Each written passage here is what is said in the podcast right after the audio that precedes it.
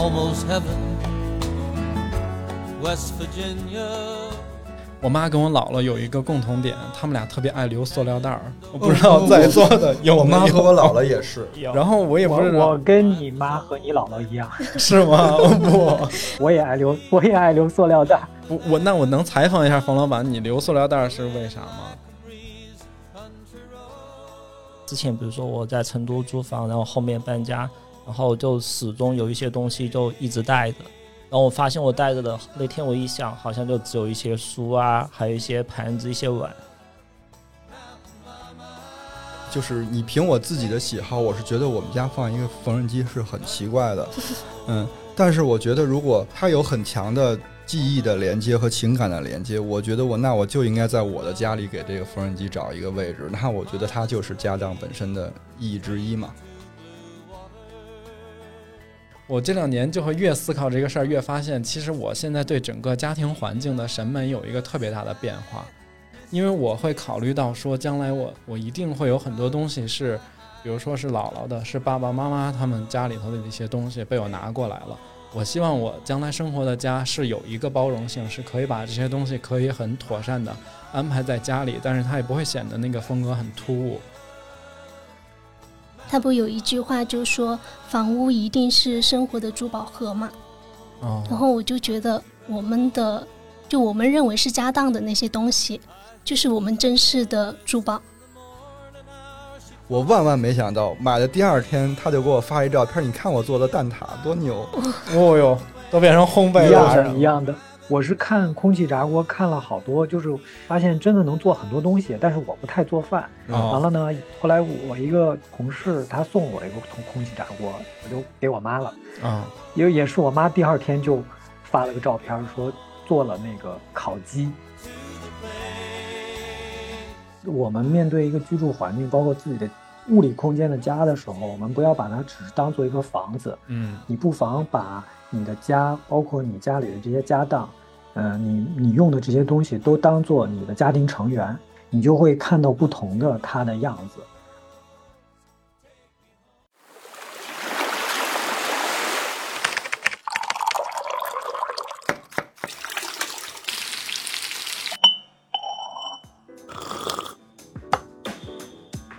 我们需要工作，需要闲暇，需要想象力以及一些理想主义。我们想要潜入生活。听见城市的风味。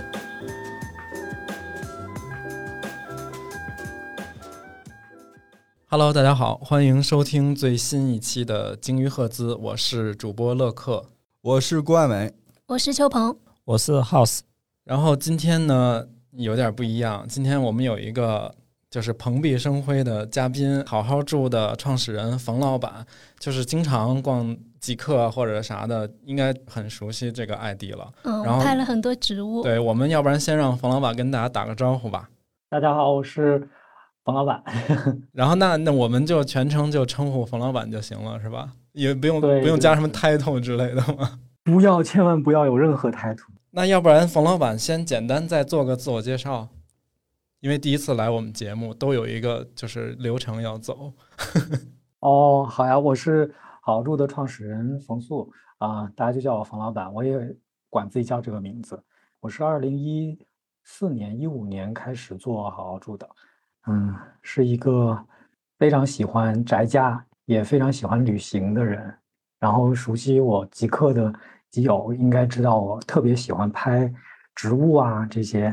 那个今天为啥请冯老板来，是因为就我们节目本来其实平时聊的很多都是一些生活方式相关的嘛，嗯然后嗯会以吃的偏多，但是这一次我们就想到一个话题，然后就特别想邀请一个做这种跟居住相关的人来，然后正好就是冯老板的档期就那个合适。我们今天想聊一个话题，就是是家当这个概念。家当听起来就已经很有年代。年代感，对 又暴露了我们节目的那个怀旧情节啊。然后其实我们可能呃，我想先问问大家，就是对那个家当的理解。我跟我跟你们说，我刚好查了一下，就是“家当”这个词的解释，然后有说是家庭的经济财产，就是相当于家产，是你家里面的每一件东西都算是家当。对，我我们嗯就先先上来，就是先每个人说一下我们最最自己印象里那个家当嘛。要冯老板，啊那冯老板先说说，我觉得家当就是，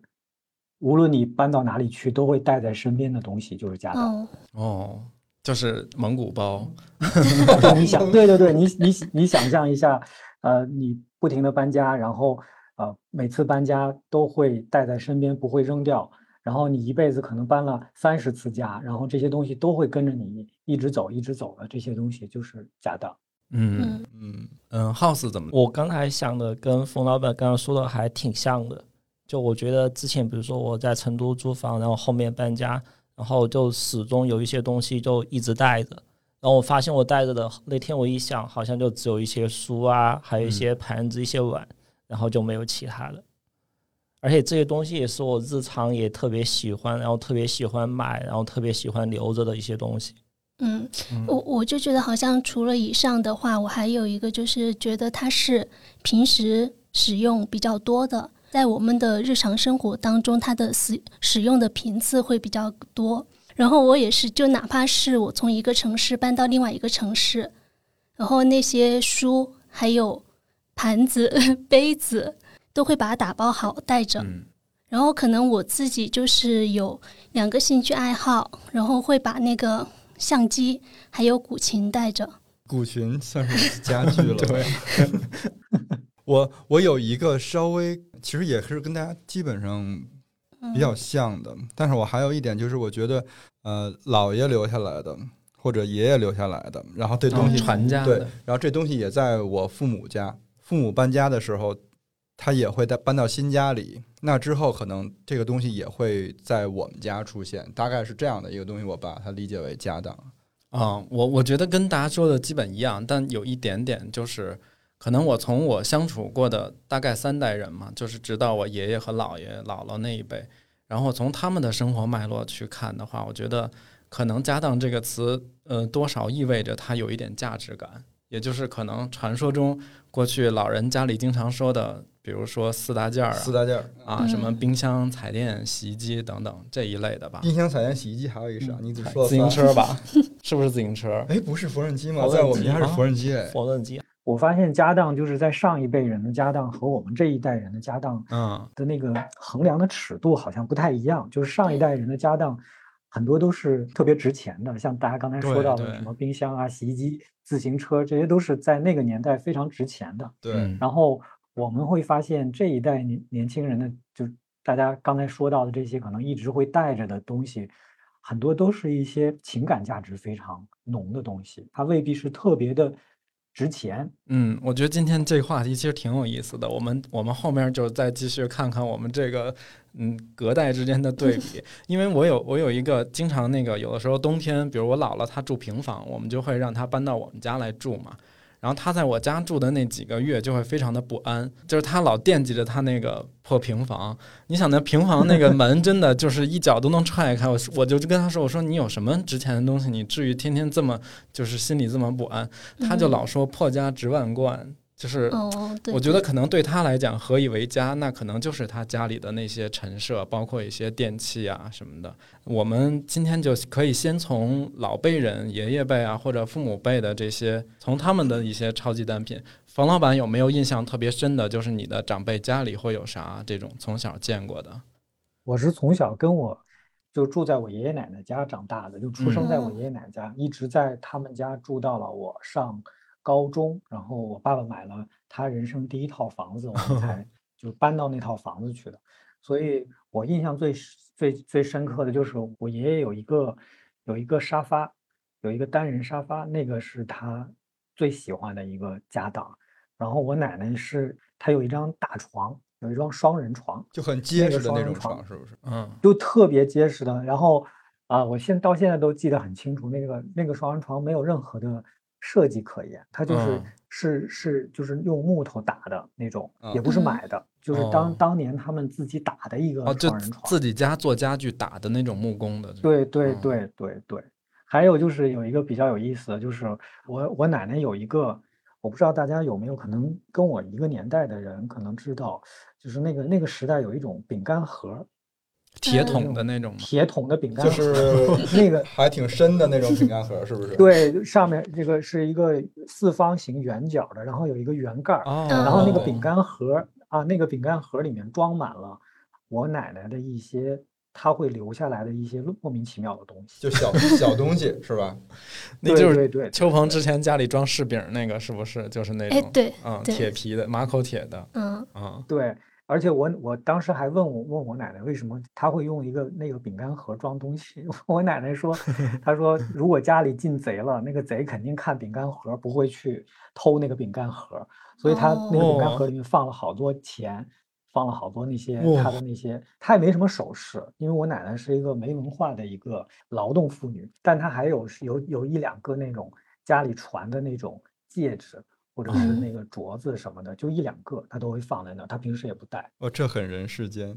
对，就一下好像把那个年代感拉拉了，可能六十年左右回嗯去，像我爷爷奶奶，他也会用那种铁盒子装一些照片什么的。装钱吗？钱好像有一些零钱会我装，但是听完这装大期节钱。目，天下的贼都知道进家里先翻那铁皮罐儿。然后，那我们也说说有没有什么印象深刻的，从小到大陪伴你成长的这种，哦，我我先说，嗯我说一个我爷爷家的，然后说一个我我姥姥家的。嗯哎，我为什么冲爷爷家就是爷爷，姥姥家就是？我我印象最深的就是我爷爷家的那个餐桌，呃，从我记事起，我就不知道那个餐桌到底是什么颜色的，因为它已经完全包了浆了，就成黑色的，黑色油亮油亮、就那个，是指甲一刮能刮出一道 那个来。对我原来小时候 吃饭，我最爱做的事儿就是坐在那个桌子上拿指甲咔那个上面那个那个泥，就很厚厚的一层泥。但它平时呢，它又擦的很亮。嗯我去爷爷家吃饭，比如说那个亲戚什么都来爷爷家吃饭，都是围着那个那个桌子，非常非常沉。然后你你手放在上面，还有还有那种很很黏的质感。嗯我印象最最清楚的就是我我爷爷特别爱看武侠小说，嗯他是那种我看过的最爱看武侠小说的老年人，而且是刷夜看。原来暑假的时候，有时候会住在那个奶奶家，我半夜起来上厕所，爷爷还在那个餐桌边上看那个武侠小说呢。所以我所有的印象都停留在夜晚起来，爷爷那 烟雾缭绕，因为他抽烟抽很多烟嗯，然后举着武侠小说看。嗯你就好沉迷哦。对，后来爷爷去世了以后，然后我爸就跟我说：“爷爷给你留了一箱东西。” 后来我拿我看那一箱东西，就是全是那种发黄的武侠小说，各种各样的。然后另外一个是我姥姥家，我姥爷是一个裁缝。就之前我可能在节目里也说过，我小时候的那种花花衬衫衫全是我姥爷做的嘛。高定，对，所以我姥爷有一个非常常用的缝纫机。嗯，生产工具了，这个属于对，所以我小时候在我姥姥家还有很多就是小玩意儿，都是那种在缝纫机上拆下来的零件儿，嗯、要不就是那种线捆，就是缠线的那那种东西。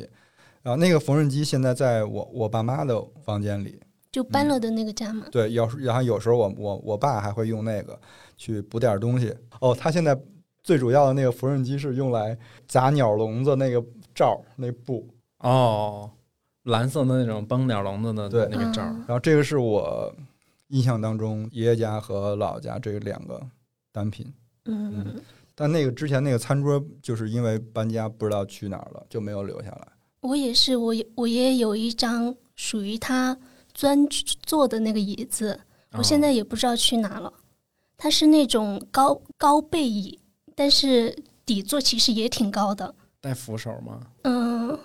有点忘了，嗯，哎好像爷爷就是做锅巴的那个爷爷，是不是？那个是外公。嗯，那呀，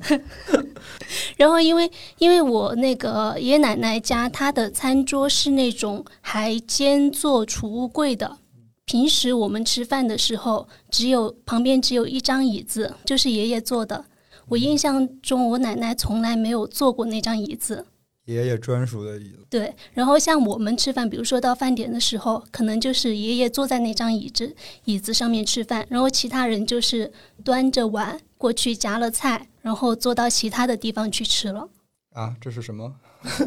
爷爷的小饭桌，这什么画面？哎，我刚才刚才突然被他提醒一件事情，嗯，就是你们有没有就是家上一代人他们会非常固定的用自己的东西，包括刚才你你你爷爷有你爷爷自己的椅子，椅子，嗯，然后我奶奶和爷爷有自己的碗和筷子，对，就就是是家里来客人也不会给别人用那种。对他不会用别人的。然然然后我就还有一些比较具体的画面是，呃，因为家里在农村嘛，然后我爷爷经常干农活，他是属于那种停不下来的，呃，每一次干完农活了之后，他就会坐，还是坐在那个椅子上面喝点白酒，然后像夏天的时候，他特别喜欢吃的两样食物。其实也算是零食了，就是会吃糖腌的西红柿跟糖腌的黄瓜，用白糖腌制的。爷爷很吃甜哎。对他很喜欢吃甜的东西。House 呢？嗯，我从小到现在印象特别深的是，我爷爷家有一个餐边柜，就他现在其实当时他们可能就放在厨房里，比如说放一些碗啊、盆子，或者说吃完之后的菜，比如说他们那会儿没有冰箱，就吃完之后，然后就放在那个柜子里，然后那个柜子可能是分成三层的样子，比如说第一层是放一些盘子，第二层放一些什么大的碗呐、然后最下面是放一些像脸盆一样的特别大的锅啊什么之类的。哦，我们小时候，比如说经常回爷爷奶家的时候，就首先比如说饿了的时候，就会去翻那个柜子，上面有什么吃的。对，然后我觉得柜子特别好看，就现在重新看的话，就觉得特别像一件好看的中古家具，就比现在的嗯餐边柜好看太多，而且它是全部是木头打造的。有柜门之类的吗？，对，它是一个推拉的柜门。是滑的那种，对滑动的然后就是有一个槽儿。啊对对对，是然后玻璃的门儿还是？全木头的。哦，但它有一个最上面的有一层木头，一个推拉的门是有缝隙的，它比如说是三个木条，然后间隔在一起，嗯，哦，就是有推拉之后像百，叶窗这样。对对对，就挺好看的。然后还有另外一个印象特别深的是，嗯，因为我爸爸他可能兄弟姐妹比较多，就我爷爷他们家可能桌子就有好几张。因为特别是过年过节的时候，比如说吃饭人特别多，嗯可能有一张，像刚刚郭老师说的，有一张特别长久的就大饭桌。当时我爷爷说是跟我奶奶结婚的时候，家里置办家具，然后做了一张大饭桌。然后他们那个大饭桌是坐的凳子还是那种长条凳，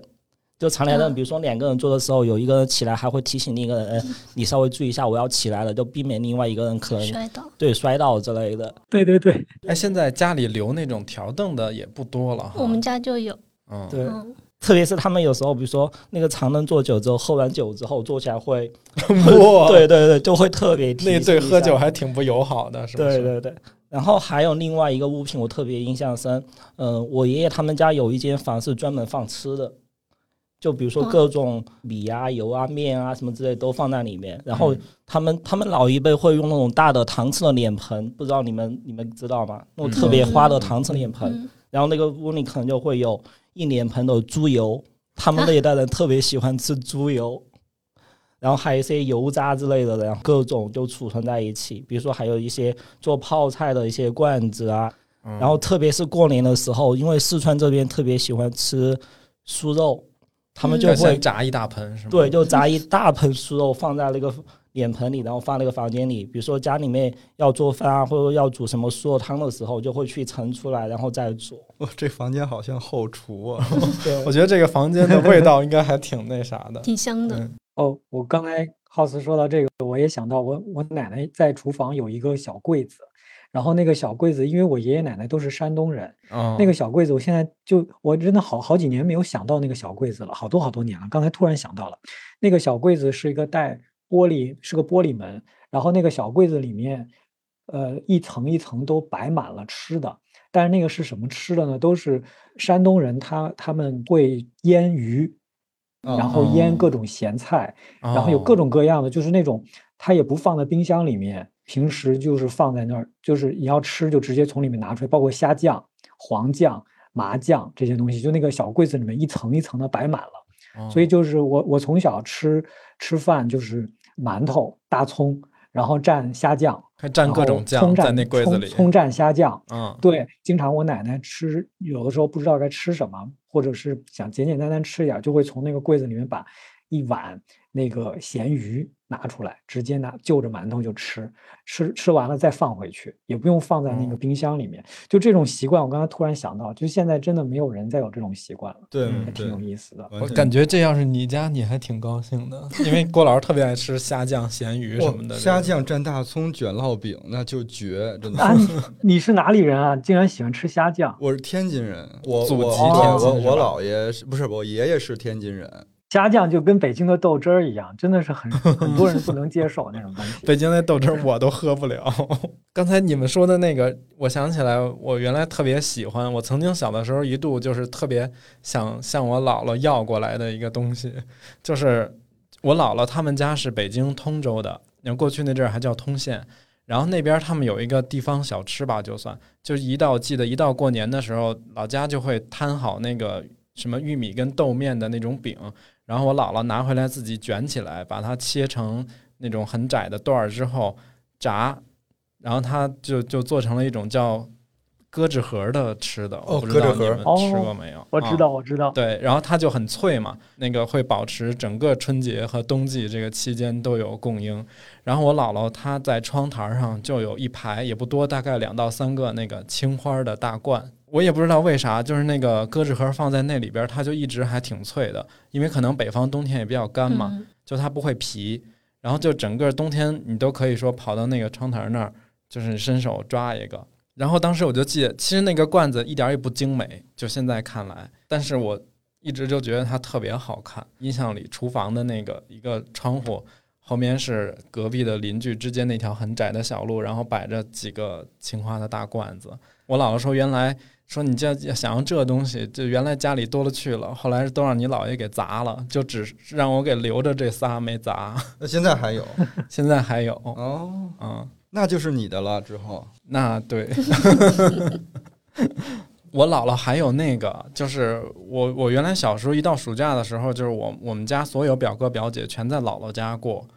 然后我们就会在床床跟各种家具之间蹦来蹦去。这中间有一个东西起到桥梁的作用，就是我姥姥大概有五六个那种大木箱子，哦就是那个箱子就是特别普通的一个方的箱子，就是用很一般的木头打的，就是也是那种家里比如说装修或者盖房的时候自己家木工打的，然后上边挂了一个小锁帕儿，然后那个箱子里就是有我姥姥她的各种收纳的东西，比如说我姥姥有一次跟我说，当年让那个换那袁世凯那袁大头的时候，我自己偷偷留了一个，我在那箱子里。反正就各种各样，还有就是那种，就是总觉得这种老人家里头的东西超乎你的想象。比如说我姥姥家，光被子都有 N 多床，嗯我觉得就刚才，嗯，我们说完上一代的，就是家里头这些印象比较深的东西，你会发现，其实可能现在我们自己独立生活的时候，家里很少能看到这种比较重啊，或者比较大型的，或者说某一个东西囤囤的数量比较多的这种状况。其实就我想说，是不是在父母辈或者在老一辈，他有的时候现在跟我们的生活理念不一样了。我们其实经常会面临在一些东西的取舍上，会跟比如跟我妈就很有很多矛盾点。就我举个例子，比如说那个，我妈跟我姥姥有一个共同点，他们俩特别爱留塑料袋儿。我不知道在座的有我妈和我姥姥也是，然后我也不知我道我跟你妈和你姥姥一样，是吗？不，我也爱留，我也爱留塑料袋。是是留着装垃圾是吗？不我那我能采访一下冯老板，你留塑料袋是为啥吗？我就觉得，就是我觉嗯得丢了它有点可惜。哦，我们家至少现在囤了得有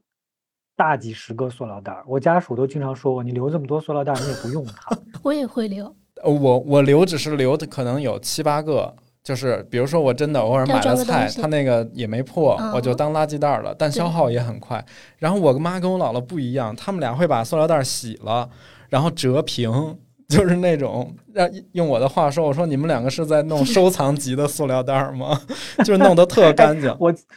我昨天我昨天就是瞎刷淘宝的时候，还刷到一啊个收纳用品，就是也挺诡异的，它就是专门收那个是折平了的塑塑料料袋儿。就你给它看了，折平叠薄了，就可以一层一层塞进去，是不是？对然后对对对抽着。对对对哦我当时还想着，怎么现在还有做这种东西的人？哎，我姥姥是把那个塑料袋儿家里所有的东西，那种什么瓢瓶瓶罐罐的，嗯都罩一个塑料袋儿在上头。就是那种嗯。柜子里边儿，就是所有你放碗筷的那个柜子里，底下都要垫一个报纸。哎，对对对，对对对。对对，我后来什么东西都要盖一下。对我后来自己揣测，就是可能因为，比如说，你看我姥姥或者或者像我妈他们出生的那个年代，塑料是一个挺不常见的材质，然后甚至一度被一段时间被当成非常耐用，嗯，呃，反正就是特性很好的这么一个一个一个东西。所以是不是就他们经过那个年代之后，就会觉得这个东西它是有价值、有意义的？就可能不像我们现在会觉得塑料袋儿，一个是它可能白色污染嘛，再一个就太常见了，而且也不值钱。那个你垃圾袋儿买一卷儿几块钱能买一百个，所以我们可能没有这种这种概念。哦，有一个小知识，因为超市里有那种很薄的塑料袋儿，你装菜的那个嘛哦，，就可以撕着用的那对，个。说不要拿那个菜去包肉，然后放在冷冻室里，它时间久了，那个塑料袋儿会跟肉长在一起。撕不下来，对，它会跟肉凝凝固在一起。你那你们有没有遇到过就是类似，就比如说我跟我妈经常因为塑料袋这个要吵一架，就已经分歧到了这种不能解决的。因为现在我跟我家属住，比如说我爸妈或者说他爸妈，经常会给我们准备一些像成都这边的，比如说像辣椒油，还有吃嗯面的一些肉臊。嗯然后比如说他们会准备好之后给我们送过来，或者说给我们快递过来的时候，他就会用那种他们之前吃的一些玻璃小瓶子，嗯，然后分装的特别好。就是什么罐头瓶儿、腐乳瓶儿，对对对那种嗯包装的那种。对对对攒这个是吗？对，就他们家就会留很多。然后就前段时间他们给我们炸了一些小鱼，然后他说是他们朋友去河里面钓了野生小鱼，嗯，然后他就炸好之后特别酥脆，就用瓶子给我们装了好几罐。然后就给我们寄过来嘛，然后我们收到了，收到了之后，我家属给他打电话说东西收到了，他说好，然后就挂了电话嘛。结果等了可能有十五分钟还是没多久，我们又接到电话了，然后他他妈就专门叮嘱他说：“你这瓶子要给我留着，你 你洗不洗无所谓，你要给我留着，下次给我带回来。你这个跟我妈一模一样。我妈给我带东西会，就是我妈特别喜欢吃那个草莓酱，什么丘比的草莓酱、沙拉酱，然后那个罐子吃完了以后，她就给我装咸菜，装各种各样的东西，也是。我我形成了一个不成文的规矩，就是他给我带来的这带的这些各种乱七八糟的东西，不管这个东西我吃没吃，罐子要如如数归还。我，还要清点是不是？要不然过不了审计。对，有 有时候，比如说现在他们来成都来我们家的时候，我们冰箱里或者说哦厨房有一些罐子，有些东西还没吃完的嘛，或者说之前吃完的一些玻璃瓶还没扔，他就会叮嘱说不要给我扔了，你给我留着。我跟你们俩恰恰相反，我一定会趁我妈给我这些东西的时候，比如说我吃完了就把罐子马上丢掉，就是我不想让她家里的库存越来越多，禁止回收。但他会说你，她说我也扔，就在我妈家，你打开她的冰箱，你都不能通过那个储藏的那个罐子上面贴的那个纸去判断那里面装的到哦底是什么东西，就不定是啥东你。得问她一下。对对嗯对，我妈有一个，就是我们家橱柜有一个吊柜，那个柜门里边就是也是放的各种有玻璃的，有塑料的，就是各种罐子那种空的。然后那个有一次就是我帮她找东西，她嗯泡腊八蒜还是干嘛，让我给她拿那罐子，然后我从里边拿的，结果我拿出来东西之后，我再往回塞就完全塞不回去了。就她的那个间隙的控制，就只有我妈一个人是可以把那个柜子塞到那么合理。哎，你说到这个嗯，我想到一个我跟我妈特别大的分歧，就是我我妈她就坚坚定的认为买碗和买盘子都要买同一个尺寸、同一个样子的，这样它就能摞在一起。哦，但是省地儿是吧？我们这一代人，我们就恨不得希望说对我所有的碗和盘子都是不一样的。对，所以我妈每一次到我们家，看到我的那个碗柜，都会跟我说：“你看看你买的这些碗和盘子，每个都不一样，大小都不一样，你怎么把它摞在一起？你以后就是出去买一套一套的那种，用一一用用一辈子，那多节省空间啊！就这种事情真的是就是吵了无数次。我们家是没有一个碗和一个盘子是一模一样的，确实它是。然后我我会花很多的精力去研究该怎么落它们。现在我已经哦有一套模式了，我还要培训我家属和我们家阿姨，就我们家那个阿姨，每个礼每个礼拜来两次，我要培训他们，这这一摞就要这么摞，那一摞要那么摞，哦因为只要你不按照我的那个摞法，那个抽屉就关不上了。哇，秋鹏呢？呃，我就是去年过年的时候回家嘛，然后家里有一床旧的棉絮，其实都已经有点脏了，我就觉得它不能再用了，而且就是多出来的嘛，我就跟我爸说，我说能不能把那个扔掉？他就说这个为什么要扔呢？然后那个棉絮的话，万一以后家里来客人呀什么的，就可以用得上。啊，对对对，就是家里有八床被子，然后你说这一家才几口人，根本盖不过来，然后他们就说，万一来人呢？对，对我姥姥也经常说这个话。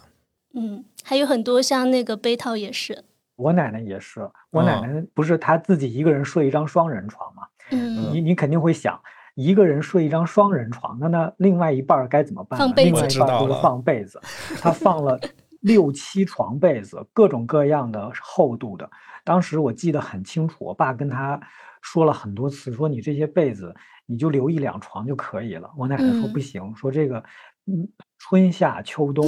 呃，他 他觉得合适盖哪床就盖哪床，而且他那个六七床被子。就是都是整整齐齐的，一一摞一摞的叠在那个上面。哎，那这些被子是奶奶自己用的，还是他给家里，比如说谁要来借他也住准备的？一样的，一样的，跟刚才大家说的是一样的。他也是也在想，哎，如果说呃谁来了，对，因为他不是，毕竟还是个双人床嘛，就是有的时候，我姐姐他们留留在我奶奶家住什么的，就就睡我奶奶那张床，跟我奶奶一嗯起睡。我爷爷就一一床，哦，我有的时候甚至觉得，是不是对于像姥姥和爷爷这一辈人，感觉丢东西这件事儿是有可耻性的，就它不是个好事儿，就是不是一种好的品德。就觉得会浪费。嗯老一辈人都节俭惯了，嗯，我妈有一个非常，我跟她也是就是争论的一个习惯，就是所有别人送她的东西，她都不愿意扔。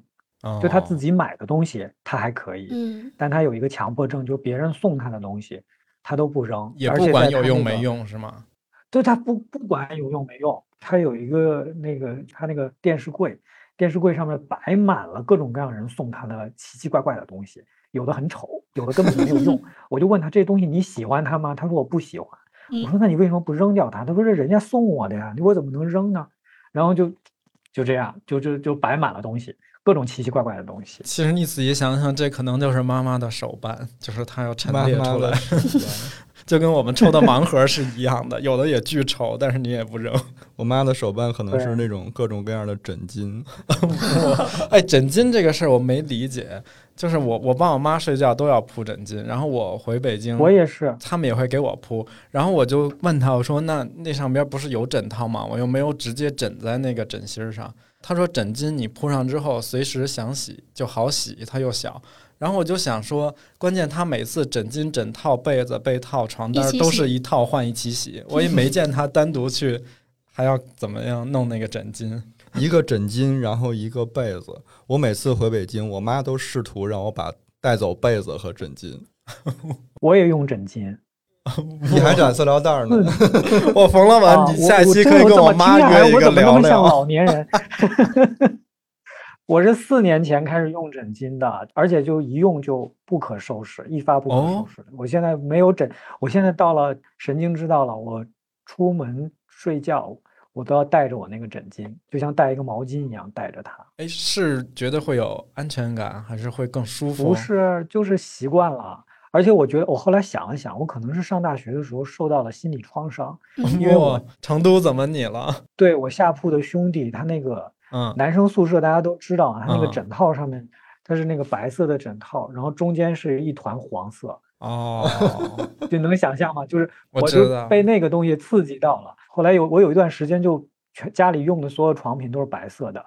我我就很担心我那个枕套用了时间长了也变成那个样子，所以我就开始用枕巾。后来我发现其实枕巾有一个好处，就是像我这种睡觉特别容易流口水的人，它真的很好用。它还是可以趁你，比如说那个床单没脏的时候，就洗一下枕巾，是不是？哦对对对，我经常一个礼拜洗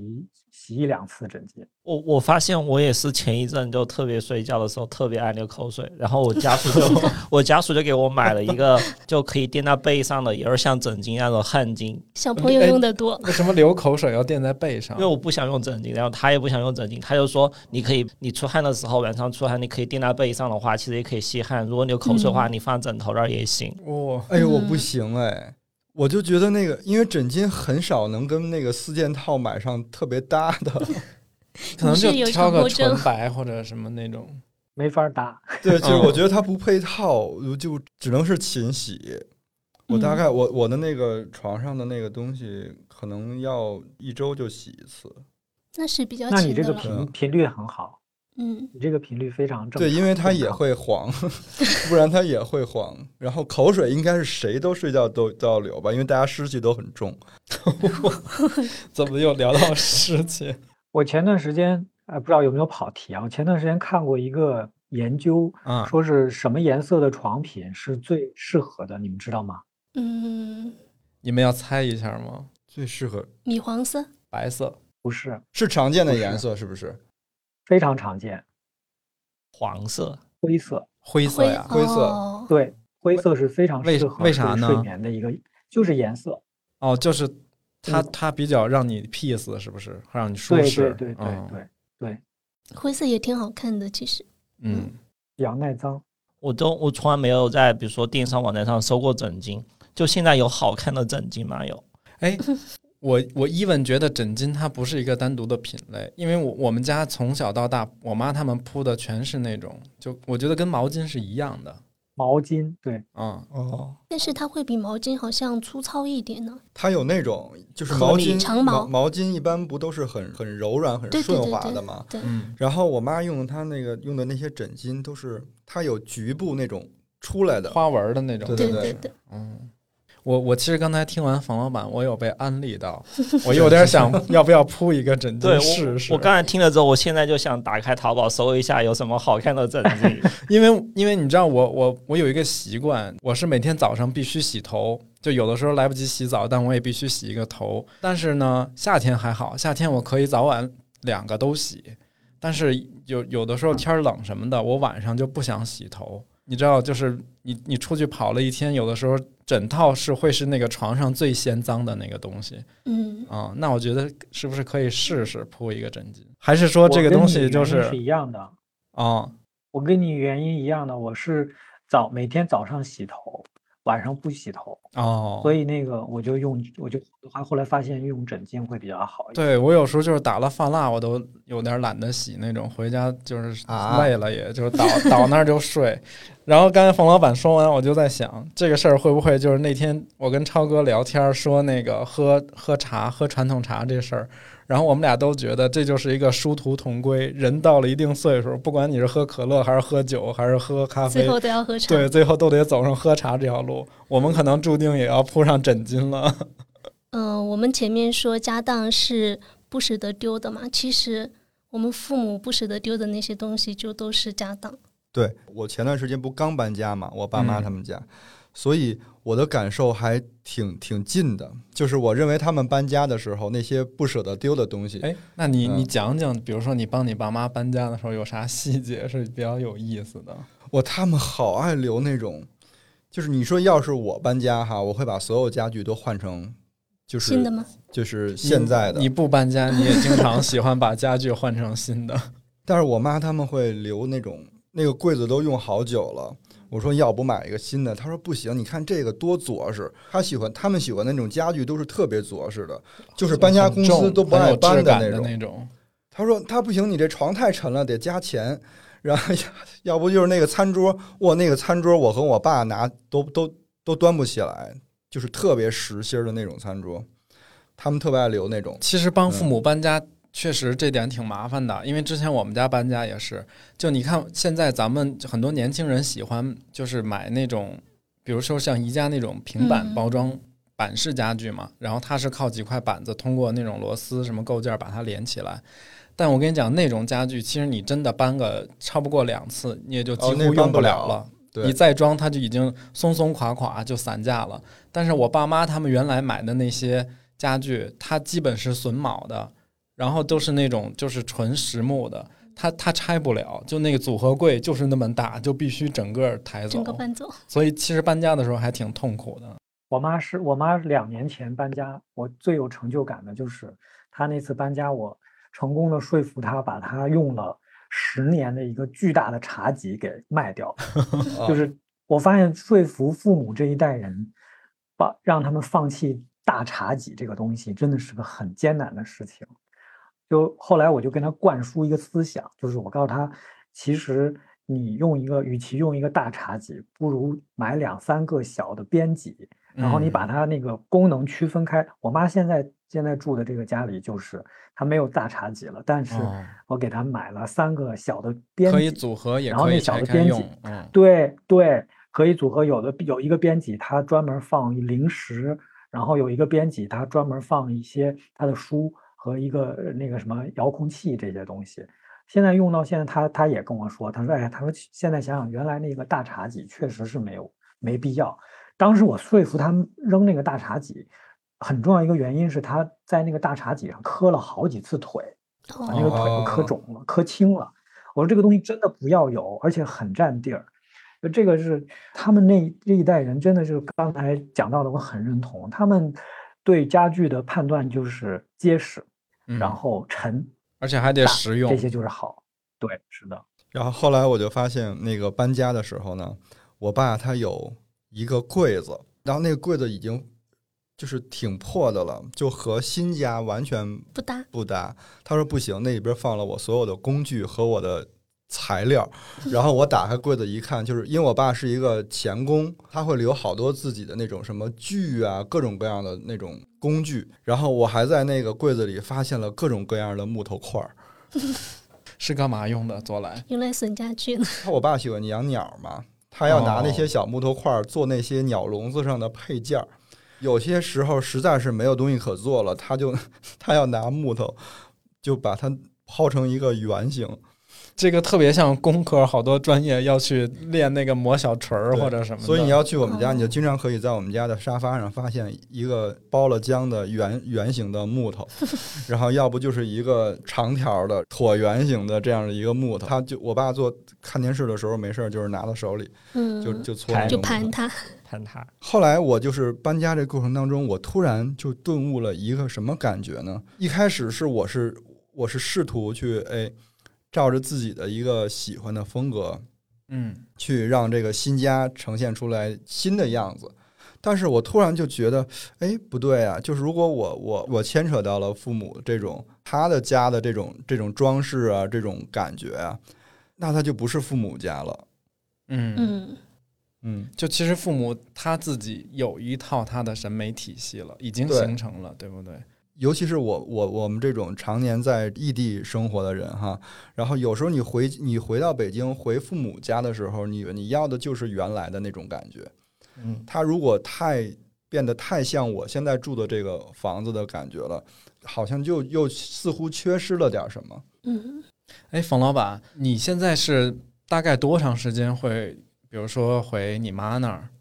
我妈跟我住的很近，啊，所以我现在还是这这这特别有意思，就是我之前跟我妈住的挺远的，后来我就发现，就我妈这种人就属于她就会特别关心你最近累不嗯累呀、身体好不好啊，然后就会很担心。后来我发现我们俩关系，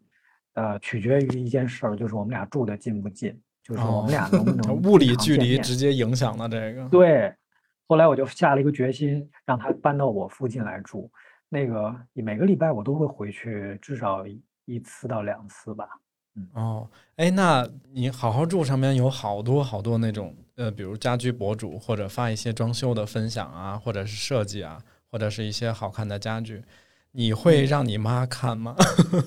我妈我不会让她看，就是她自己也会看，但是我不会特意让她看，嗯因为我发现这事儿没用，就是就嗯是他自己的审美体系已经非常固化了。比如说我妈家里所有东西基本上都是卡其色系的、大地色系的。那听起来是很洋气的呀，应该。对，这还可以，她我妈审美还不错。嗯但他就不不会去接受什么新的呃风格或者新的什么产审美的潮流，这些都不会。我更多的是，其实我现在改变他居住的习惯也好，或者叫方式，更多的是通过一些呃东西，比如说小家电啊什么的这些东西。就是我觉得对父母来讲，没有必要去改变他们的审美，嗯但是可以改变他们的一些用的好用的东西。比如说我我用到了平板拖把，我妈是五六年前还在用那种一条一条的那种拖把，哦，就自己后来我用拧的那种。了平板拖把以后，我就对我就介绍给他用，包括什么空气炸锅这些东西，呃，他用了他觉得很好，慢慢就在改变他的生活。但审美这方面，我是在大概七八年前，我妈有一次装修，我嗯跟她大吵了一架，我试图用我的审美去驾驭她的审美，嗯后，来我发现这件事情是完全没有办法沟通的。对，不是说他不认同我的审美，是因为他的审美他不愿意去改变，我觉得也没有必要去改变这件事情。所以我现在的一个观点就是，父母的生活和居住审美不要去改变，但是可以通过便利性啊，然后一些科技的手段去改变它。嗯，这个我特别同意，因为我我家也是大概两三年前就是搬到一个新的地方，然后要重新装修的时候，因为我跟我妈其实一直关系挺挺亲密的那种，她就是什么事儿都习惯会问我的意见。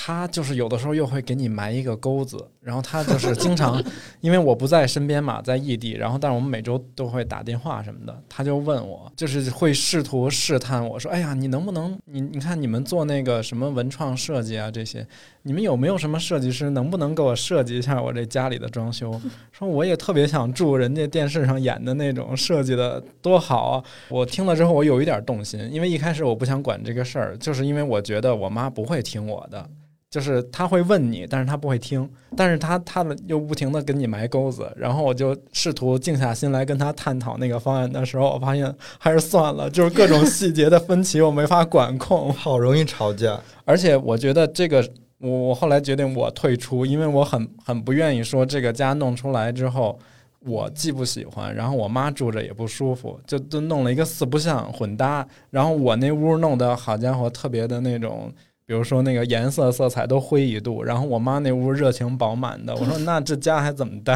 就冰火两重天了都。所以我的方法就是，我妈有时候也问说：“你看这个窗帘好不好看？”嗯，我本身肯定是喜欢越素越好，嗯嗯。然后我妈看，我妈就挑了那那种大花儿的那个窗帘儿。我说这这好看呀，这超适合你的呀。你应对你妈的方式是彩虹屁，居然。然后刚才那个冯老板说那个特别好，我发现就是那些新的那种小家电，嗯嗯，你给父母买了以后，你你会对它有全新的认识。我前段时间不是特别喜欢那个空气炸锅嘛，觉得那东西太方便了，然后我就给我妈也买了一个。我万万没想到，买的第二天他就给我发一照片，你看我做的蛋挞多牛！哦 呦，都变成烘焙了一样的。我是看空气炸锅看了好多，就是发现真的能做很多东西，但是我不太做饭。完哦了呢，后来我一个同事他送我一个空空气炸锅，我自己肯定不想用，我就给我妈了。啊也也是我妈第二天就发了个照片，说做了那个烤鸡，然后我一看真的是很震惊。对对对完了从那之后，我妈现在已经用那个空气炸锅做烤鸡、做烤鱼、烤红薯啊、哦炸薯条。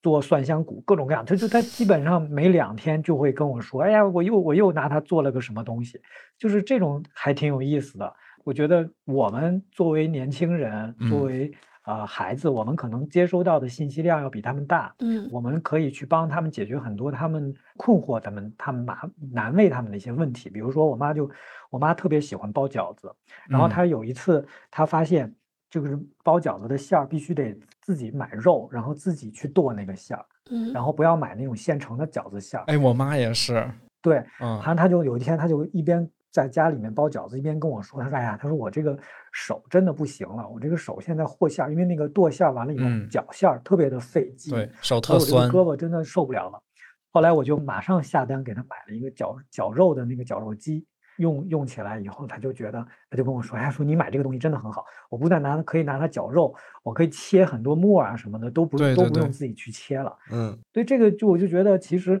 我们去买一些科技产品或者一些小电器，能够解放父母的双手，让他们生活变得更便利。这个不仅仅对他们是一个特别有意义的事情，而且对我们做子女来讲，那个满足感和那个成就感特别强。就这，这是真的是尽孝。咱俩那个这经历一模一样，就是我也是，我妈第一个主动让我给她买的那个家庭小电器就是绞肉机，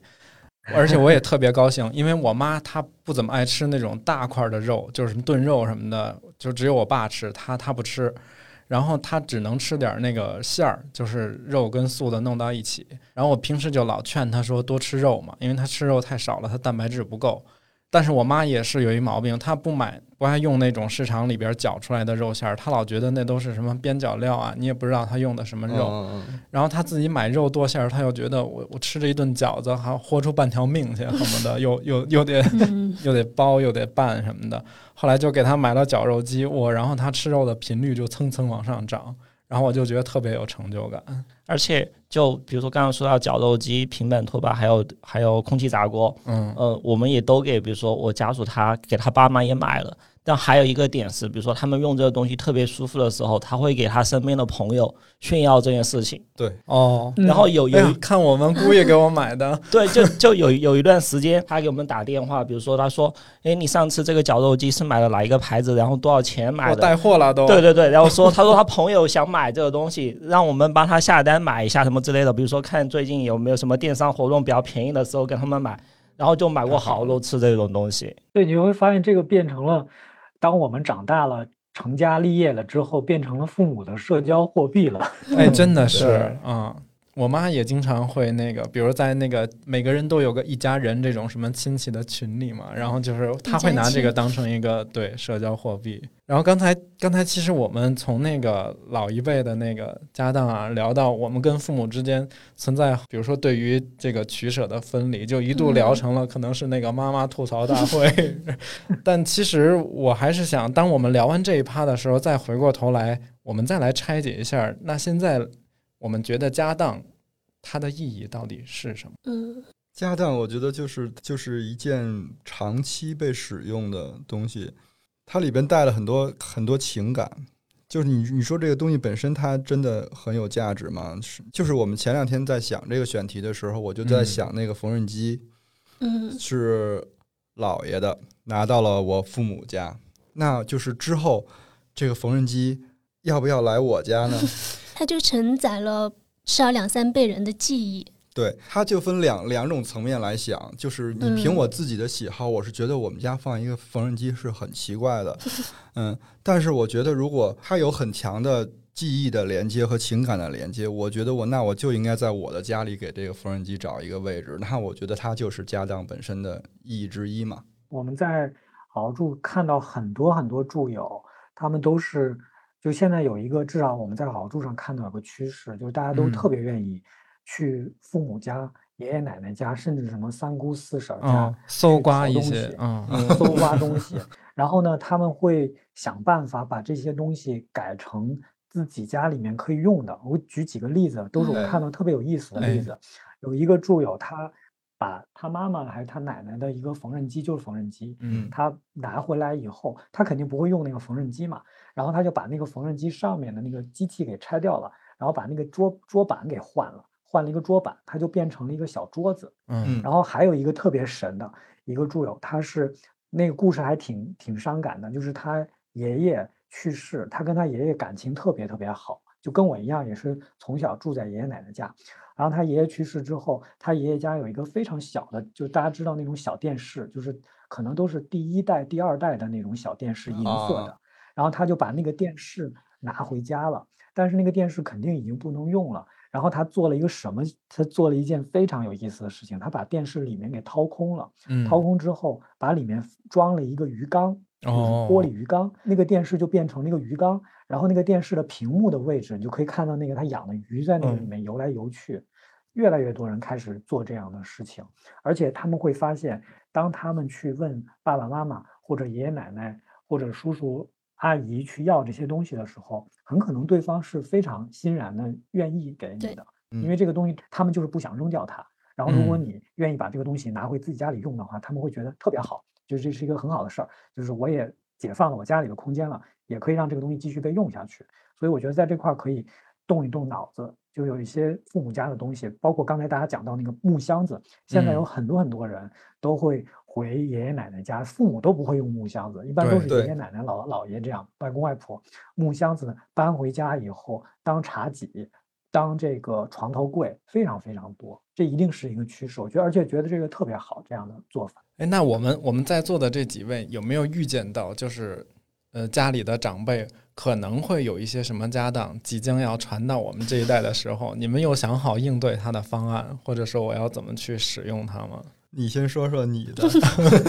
我现在就盯着我姥姥那几个青花大罐子，我觉得那东西简直是不需要改造，它本身就很美。你那天说了一个我也挺想要的哪个？挖耳勺，哦，对，我突然想起来，就是我从小我从小在我姥姥家长大嘛，然后每次那个我妈给我挖耳朵，都是用的我姥姥那根挖耳勺。我对那根挖耳勺的情感真的不亚于对家里其他东西。那个挖耳勺，它也可能是因为它使用的年代就是很长时间了，所以它特别的光滑，就是挖耳朵就很舒服。我姥姥跟我讲说，那个当年是她陪嫁过来的一个，算一个一件嫁妆，应该是一个嗯银的挖耳勺。我现在每次回我姥姥家，我都要 check 一下那个挖耳勺在不在，因为我知道它放在哪儿。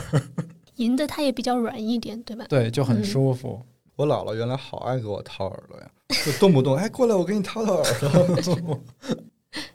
我们家是有老家具的，就是我爸妈结婚的时候，然后有有一张床，那种嗯。床是那个有，它是属于简易版的那个，我不知道该叫什么，就是可以支帐篷的那种，有那个木条四周。一支帐篷，哦，不，不是帐篷，那个蚊帐。蚊帐，是个蚊帐，我说错了，对对那就可能是传统明清样式的那种对，但是它又没有那么没有那么多繁复的图案，嗯，嗯，就简化了的。还有还还有你们前面说的两个那个木箱子，我当时想的就是，因为我们家是在农村嘛，嗯，然后一楼的话目前是空着的，我就想以后我还是把那些东西留在那，但是我把它改造，可也是想改造成，比如说那个木箱子，嗯就可以把它拿来当一个那个什么餐柜，或者说茶柜，哦、摆成一个喝茶的地方。但是我觉得可能得要很多年之后才能实现，只是我觉得这些东西，希望它一直留下来。啊我我特别想要的是我爷爷家他们有一把那个铜锁，那种插销的铜锁。哎，是不是《甄嬛传》里用的对？对，就那种铜锁，就它特完全是铜做的，然后特别重，而且之前听我们爷爷说是他他爷爷什么之前传下来的，就是说他们家一直用，因为因为现在家里锁门可能也不用那种铜锁，就是放在他们柜子里，那个东西可能是我特别想要的。然后还有一个一把水果刀，我从记事起就他们家有一把水果刀，是他们自己以前。老一辈的时候，他们就找一些铁匠，然后打的一个水果刀。哦，因为刀柄很锋利，是用陨石什么打的那种，不是不是不是。倚 天剑的材料 然后那个刀柄那儿，他们就是缠绕了一个胶布，啊。就一直嗯裹裹裹，就拿起来就手感特别好，而且那把刀这么多年也特别的锋利，削什么东西都很顺手。就是倚天剑。你们你看好精啊！你们要的都是那刚想说，种我们俩特别鸡贼，我们俩要的全是什么挖耳勺啊、锁呀、水水果果刀刀这种。然后它那个又不占地方，然后又挺单单个价值也也还不错的那种。冯老板有什么传家宝可以给我们透露一下吗？我妈家已经没有什么了，我爸爸，我我我妈是个很现就生活很现代化的人，哦，然后我爸，我爸因为我爸好多年前去世了，但是我爸有好多东西我都留下来了，像哦。他，嗯，之前我爸之前就很喜欢买那种小家具，就是那种古古董的家具，就是那种老哦家具，他也收过那种老。家具，像他有两个那个叫条案，我现在都在我家里用。就这些东西，其实就是都是我爸当年收下来的，包括有两个柜子，然后现在因为我家太小了，他那个柜子还没地儿放，我现在找了一个地方放那些柜子，所以我爸那边儿，呃，我还是留下来挺多东西。我现在刚才跟你们聊这个东西，我就在想，我爷爷奶奶家真的有很多东西特别值得留，但是当时，啊当时我太小了，所以没有这个哦意识，嗯所以就他们那个时候很多东西如果能留下来的话，真的都挺就厉特别好害的那些我也是那些家当，对，现在想想都不知道去哪儿了。刚才我一直说我姥姥家那些东西，也是因为因为我爷爷奶奶，尤其我奶奶去世特别早，然后我爷爷去世的时候，其实我也还在上学，我那个时候并没有一个自己的家，然后我也不能够决定我能够留下他的哪一件东西，嗯因为那个一般的都是家里的姑啊或者爸呀，这他们就做主了嘛，对吧？嗯但现在当我有了自己的家的时候，我就在说思考这个事儿，嗯、万一真的有一天有一些什么东西是需要我来，也不能叫继承吧，他可能就是由我来选择要或者不要的时候，我这两年就会越思考这个事儿，越发现其实我现在对整个家庭环境的审美有一个特别大的变化。就以我现在当下来讲，我是很不喜欢过于简洁跟所谓的什么侘寂风的那种风格，当然这个只是个人喜好的问题哈。嗯因为我会考虑到说，将来我我一定会有很多东西是家里头，比如说是姥姥的，是爸爸妈妈他们家里头的一些东西被我拿过来了。我希望我将来生活的家是有一个包容性，是可以把这些东西可以很妥善的安排在家里，但是它也不会显得那个风格很突兀。那天看了一个电影儿，然后就是我发现了我的 dream house 大概长什么样儿，是一个德国电影，叫《一百件东西》。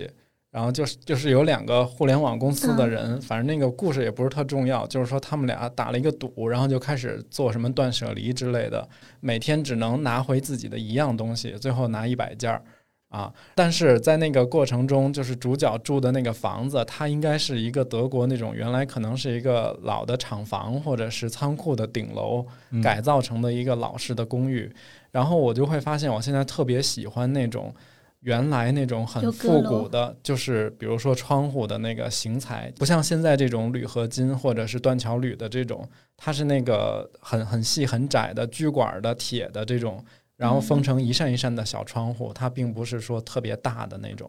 啊。那现在改成那样也就好贵的。对，其实现在，然后我那天还上网搜了一下，这种就是做这种传统工艺的厂家特别少，在淘宝上看了一个，他是给那个上海那种老洋房啊、老公寓去做那种门窗改造的，就是反而比那种成本还要高。很多。对，然后我就觉得，那我还得好好攒钱吧，要不然我那风格实现起来也不容易。现在是上海老钢窗非常的火啊，嗯，就是我我问大家，可能有有可能家里会留住的一些家当啊，这个东西的时候，我发现真的，我们现在选择的标准有可能是审美，有可能是情感，情感但我们都没有太考虑价值这件事儿了。这个是不是就是跟嗯我们上一辈、或者再上一辈所谓的家里的那个四大件儿，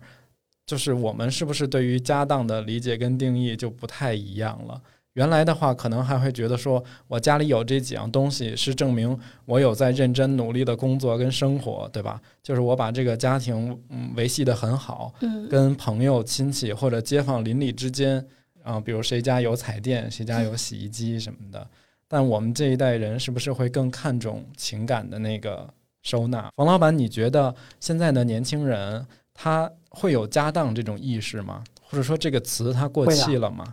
没过期，没嗯过期，肯定没有过期。就是我觉得每个人对家当其实理解都不一样。就我刚才一开始谈到的，就我觉得大家关心的是这个东西跟自己的情感连接，嗯，它是不是自己回忆的一个组成部分？嗯，就是这个这个才是我会去我会去想，就什么东西你不断的去嗯换房子，然后换住处，还会一直带着。嗯我我认为啊，无非是两种东西，一种东西是跟你真的有情感连接的，是有嗯你的记忆的东西，嗯然后另外一种东西，它可能是比较好的家具，你可能嗯会一直会带着它。像什么家电这种东西，很容易在搬家的过程当中就就不会带走，嗯或者被淘汰了，它会迭代会淘汰。嗯所以那两种东西，我觉得是很有可能成为家当的。一类是有记忆的、有回忆的东西，还有一类就是很好的家具。所以我现在我这这些年就在买买家具的时候，不管是大的小的，我都会尽量问自己，就是这个东西我真的要买它吗？然后如果我要买它，如果给我十年的时间，我是不是会用它十年？嗯这里面有两点，第一点是十年之后我会不会还会喜欢它？嗯第二点就是十年以后它会不会坏？如果说都符合的话，我会愿意多花点钱买买家具。所以这个我我发现可能是接下来在大家在买家具这件事儿上可能会发生的一个改变。如果这个改变发生了，那可能真的一些比较好的家具也会真的能被大家接受。因为从我们的角度，真的好家具它确实是贵的，因为它的做工，然后它的材料、它材质、它的设计都是更好的。你不能把家具再当做一个易耗品，说我搬一次家我就扔一次家具。然后包括这个对设计也是有要求的，就是如果好，我我认为好的家具，呃，就跟就像刚才说到的，就是它应该是可以有很强的包容性，就是我不管我未来喜欢的风所谓的风格变成什么样子，我住到一个什么样的空间，这个设计它都是可以有包容性的，都可以融合进去。我觉得这个是很重要的一件事。嗯，对，这就是为什么现在其实有好多人特别不喜欢那种装修的时候用那种整体的柜子。就因为那些柜子是很很容易过时的，而且你就是搬家，它也带不走了。对，嗯，它不像一个非常好的一个独立的家具。这这点审美其实跟我妈很像的，她喜欢的还是那些很独立的一些衣柜啊、桌子啊。我觉得这些东西，可能是不是有一些有一些观念又又复古回来了？时尚是一种轮回。对，我觉得这这块儿我可以给一些。建议就是也是我们看到的，我觉得比较合理的一个做法就是，就刚刚讲到整体的柜体，嗯，比如说橱柜，还有一些收纳柜。现在很常见的是，在你的家里面在装修的时候，如果尤尤尤其如果你有设计师的话，这个会做的会很好，会把你家里的一些边边角角的空间会把它切平了、切齐了，嗯，然后把这些边边角角的空间把它做成柜体，利用可以做收纳，它可以做储藏，利用起来。呃，比如说像衣柜，我们看现在看还是说整体的趋势是越来越明确的。嗯，然后有一些小的移动可移动的家具，更关注它的精品化，更关注它的实用性，更关注它的可以被传承啊，可以被长期的去使用，然后多花一点钱去买这些东西。所以我觉得可能是体现出来的是这两个大的趋势。刚才你说的这种，比如说小一点的可移动的，比如说像餐桌椅、茶几、边几这一类的，对不对？哦，对对，就是从家具的属性上来讲，品类上来讲，我觉得有几类的家具是特别值得投入，而且应该是呃多花点心思去选的。一个是扶手椅，然后一个是餐椅，嗯。嗯，然后还有是灯，就这几这几样东西是特别值得多投入一些的。然后其他的，我觉得可能就倒还好，嗯，因为扶手椅、餐椅还有灯这三样东西啊，包括一些可能边几之类的，嗯，这个是你不断不不管换什么房子，你都可以很轻松的带走的。就尤其灯这个东西啊，就大家不要小看灯，灯这个东西，尤其吊灯啊、落地灯、台灯，它是很耐用、很耐用的。对对，它没有什么技术含量，很难坏。它是可以，对它真的不太容易，就灯泡会坏。嗯，你只要不不去恶意破坏它，它是很难坏的。所以其实是可以去买一些比较好的灯。嗯嗯，之前我就是我弟送我一个那种小台灯，可能是已经七八年了，我现在都觉得它还挺好看。然后我以为你心想你怎么还不换？没有，我就觉得它很好。然后之前我在想的时候，我觉得不管是以前的家当还是现在的家当，它都是有一个核心的，就是它是很日常的。嗯，因为前两天跟好好住那边的同事聊天儿，他们说好好住这边可能会是在五月底，大概会有一个。呃，关于居住的这种行业趋势报告，对不对，冯老板？嗯，对对。那那个趋势报告能不能就是先跟我们大概剧透一下？剧透一下。对对对，我特别感兴趣。我们那个报告是会有十四个词，关键词。嗯，跟咱们今天在聊的这个主题相关的，我想可能有有几样东西。一个是说有一个词叫巧思，就是我们会发现现在中国的年轻人特别喜欢 DIY。而且这个中国年轻人 DIY 跟老外有一些些微的不同。老外的 DIY 是说这个东西从无到有都是他自己做出来的。对对。然后我们会发现中国年轻人，我们这代年轻人的 DIY 是说我改造。就刚才其实也提到了，把一些 二创对二创、二创甚至三创，我把宜家的东西做改造，或者我把家里一个老物件做改造，或者我买了一个什么东西，我给它做一个微改造。一旦你看这个东西被你 DIY 了，被你改造了，它就跟你。有了情感的连接，它成了你的一个回忆，它就更容易被传承下去，更容易被留下去。所以我觉得这个这个是一个有关有关系的。然后第二个，我们有一个词叫可持续，这个里面就讲到二手家具，就是二手家具，我估计接下来会是一个很重要的趋势，包括我们的父辈，然后我们的长辈他们家里的一些家具的传承，甚至我们我们有一个用户，他是他家里的所有的东西，就是我们好住的公众号也报道过他，他家里所有东西都是捡来的，都不是他买的。嗯，其实我我前些年也跟我们有一些同事有一个爱好，就是我们会经常去逛旧货市场。就旧货市场里面真的有很多很有意思的东西，而且很实用，非常非常实用。我现在用的一个茶壶就是旧货市场买的，还有就是我们家天天都在用的有几个盘子和碗，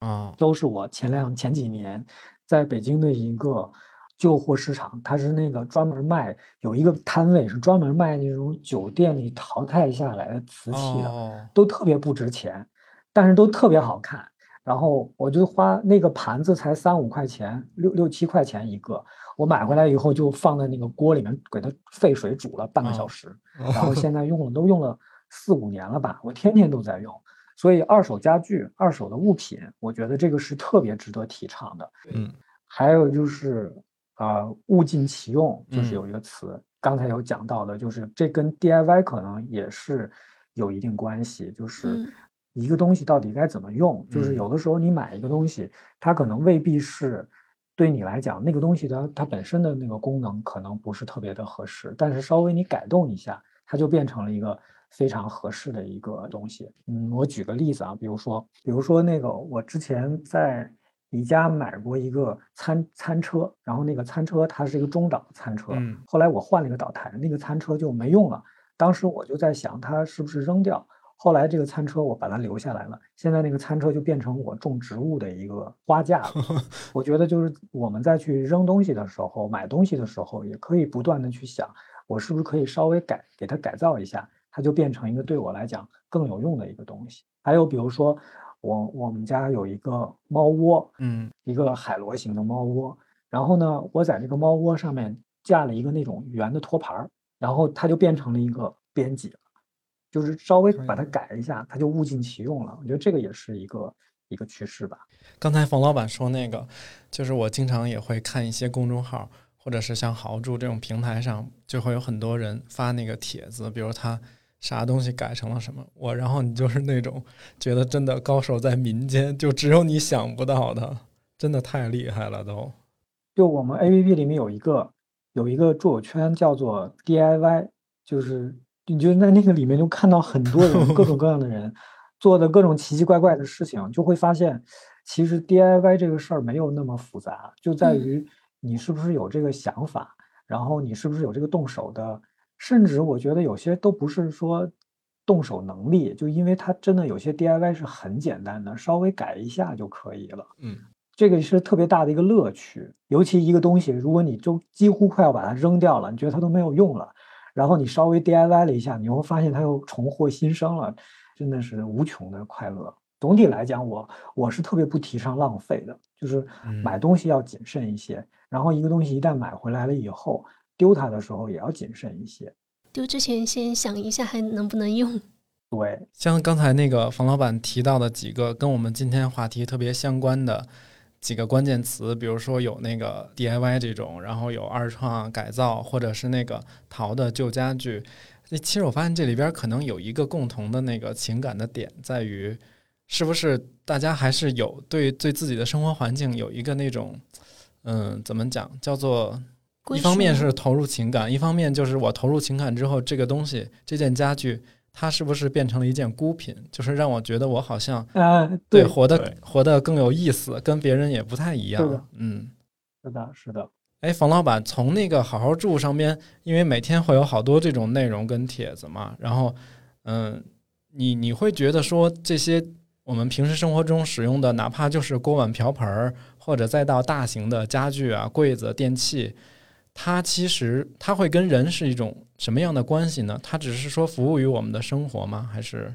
我我我有一个观点，就我觉得我们面对一个居住环境，包括自己的物理空间的家的时候，我们不要把它只是当做一个房子。嗯，你不妨把你的家，包括你家里的这些家当，呃，你你用的这些东西都当做你的家庭成员，嗯，尤其是那些跟你了很长时间了，然后你用的频次很高的东西，你换一个视角去看它，你把它当成你的家庭成员，你就会看到不同的它的样子。而且房子就是，如果你只是把它当做一个空间，你跟它是无法产生情感连接的，你也没有办法去一天到晚琢磨怎么能够让它变得更好。但是如果你要认为你的家是你的家庭成员，你的家里面有你，有你的家属，有你的孩子，有你的猫猫狗狗，然后这个房子本身它也是你的家庭成员之一，你也会每天就想办法怎么去优化它，怎么去改善它，怎么去维护它。我觉得这个是很重要的一件事情。把它当人，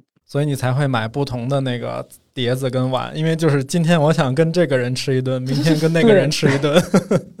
我上个月买了一个沙发，然后这个挺有意思的，买了一个二手的沙发，就大概得有十二十二十多年了吧，十几二十年了。然后呢，我家属就问我说：“你这为什么这沙发怎么这么舒服？”后来我就跟他说：“我说这个沙发就是有些沙发它是要包浆的，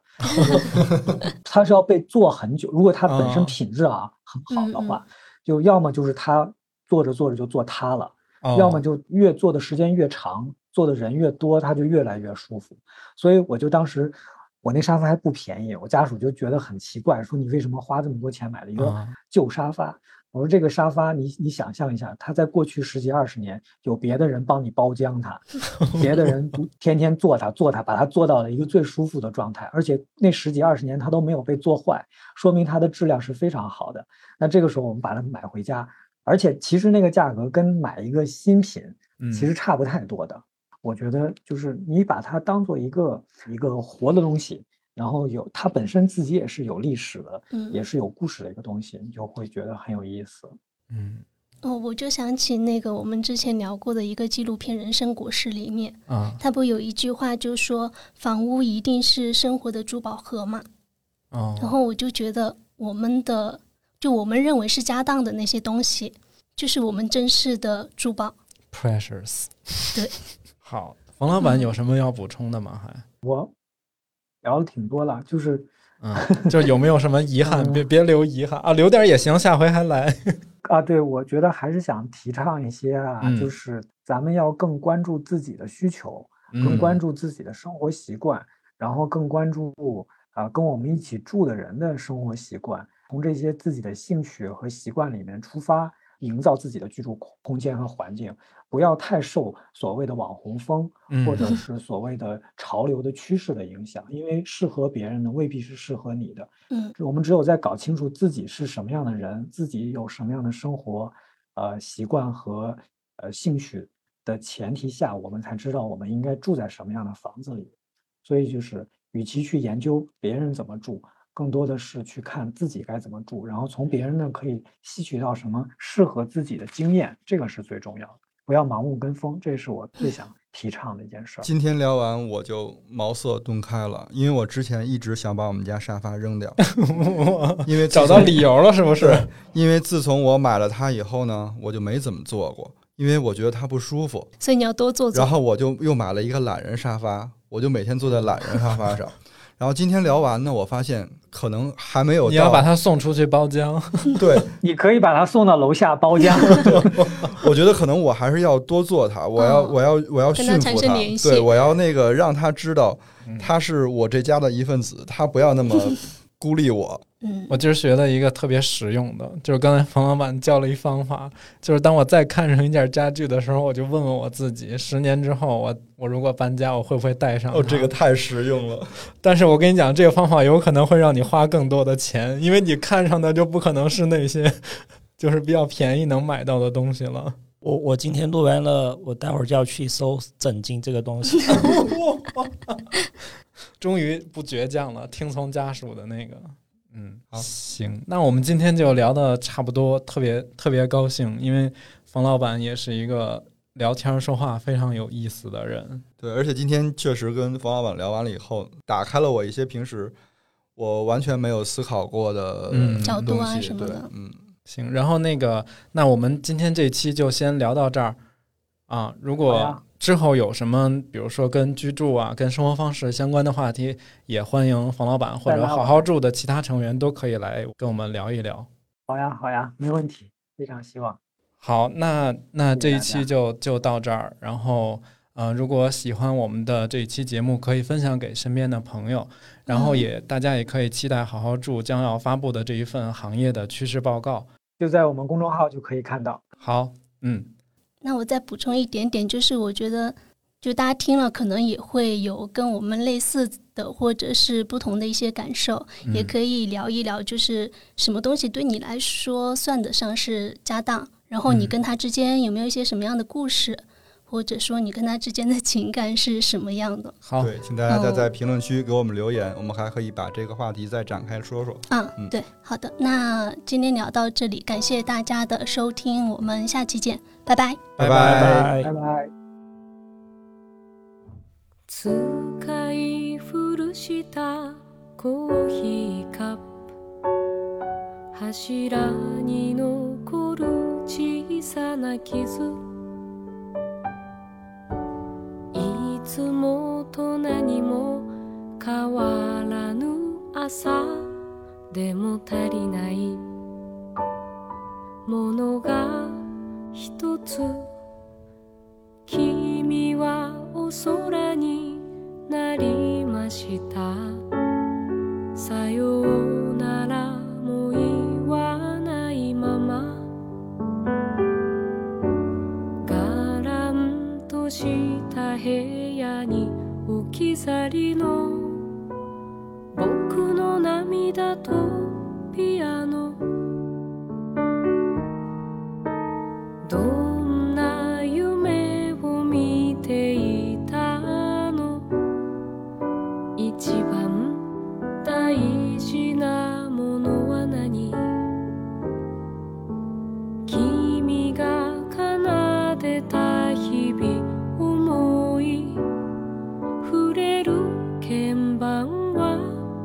冷たい。黒い額縁の中から心配そうに僕を見てる。君にもう一度会いたくて。習い始めたピアノ。